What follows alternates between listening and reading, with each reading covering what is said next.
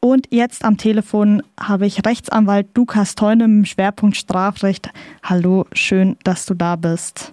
Hallo, grüß dich. Wir sprechen heute über die erneut stattgefundenen Hausdurchsuchungen in Freiburg an diesem Mittwoch am 2. August im Kontext des Links unten in die Mediaverbots, die gegen fünf Personen stattgefunden haben. Betroffen waren die Personen, die auch schon 2017 Durchsuchung im Zusammenhang mit dem Verbot des vermeintlichen Vereins in die Media links unten hatten. Das strafrechtliche Ermittlungsverfahren wegen Zitat Bildung einer kriminellen Vereinigung, Zitat Ende, gegen die jetzt erneut Betroffenen wurde am 12. Juli 2022 eingestellt, weil die Karlsruher Staatsanwaltschaft keine Beweise finden konnten und damit keinen genügenden Anlass zur Erhebung einer öffentlichen Klage hatte. Darüber informierte dann ja auch Radio Dreieckland, wonach Hausdurchsuchungen bei dem Redakteur, der die Meldung verfasst hatte, sowie bei der Geschäftsleitung stattfanden.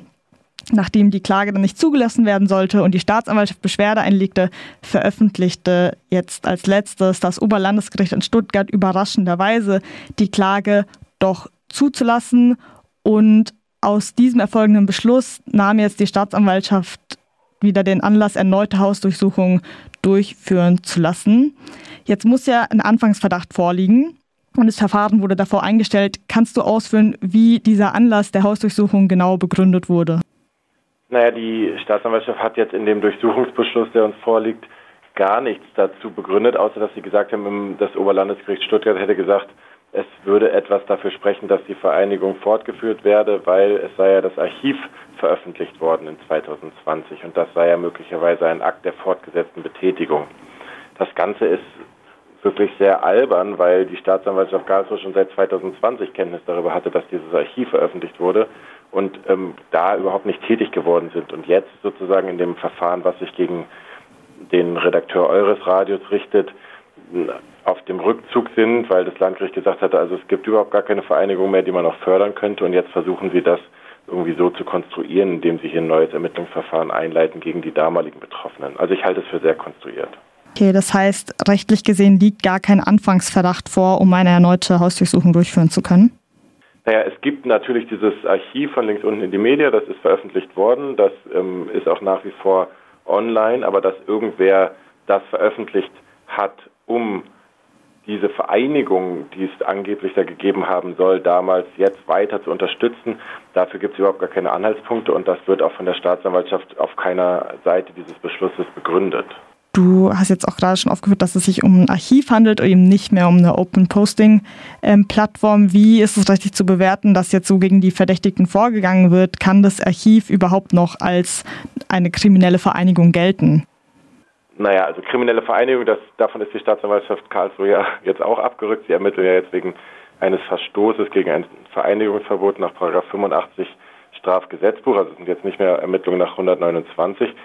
Aber ich glaube, dass das Archiv veröffentlicht wird, das ist kein, ähm, keine Betätigung für einen verbotenen Verein, sondern das ist eher die Aufrechterhaltung des damaligen Archivs, zumal auch völlig unklar ist, wer das gemacht hat. Die autonome Antifa Freiburg berichtete heute, dass die Polizisten die Eingangstüren der vier Wohnungen einrammten, maskiert einstürmten und die Beschuldigten fesselten, soweit diese angetroffen wurden. Wie schätzt du dieses Auftreten der Polizei ein? Naja, das ist ein Einschüchterungseffekt, den sie da versuchen, wo sie auch natürlich mit Erfolg haben, immer wieder, wenn sie, wenn sie einfach ähm, überraschend morgens uniformiert und behelmt in Wohnungen treten und dann so eine Durchsuchung machen, also mit so einer, würde ich sagen, völlig unverhältnismäßigen ja, Einstellung und Ausrichtung schüchtern sie natürlich Betroffene sofort ein. Du stehst ja auch in Kontakt mit den Betroffenen. Kannst du vielleicht sagen, wie es jetzt weitergehen könnte, sowohl von Seite der Betroffenen als auch von Seiten der Staatsanwaltschaft? Also für meinen Mandanten habe ich gestern direkt Beschwerde eingelegt gegen den Durchsuchungsbeschluss.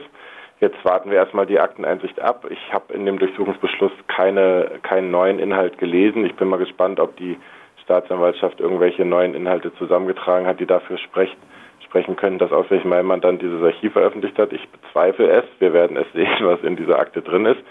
Aber ähm, dann warten wir das ab. Dann werde ich natürlich die Beschwerde begründen. Und die Staatsanwaltschaft kann jetzt natürlich weiter ermitteln. Die haben eine Vielzahl von ähm, Datenträgern mitgenommen bei meinem Mandanten, bei anderen auch und werden jetzt versuchen, die natürlich auszuwerten. Das war's von meiner Seite. Gibt es noch irgendwas, was du sagen möchtest? Also lasst euch nicht unterkriegen. Macht weiter gutes Radio.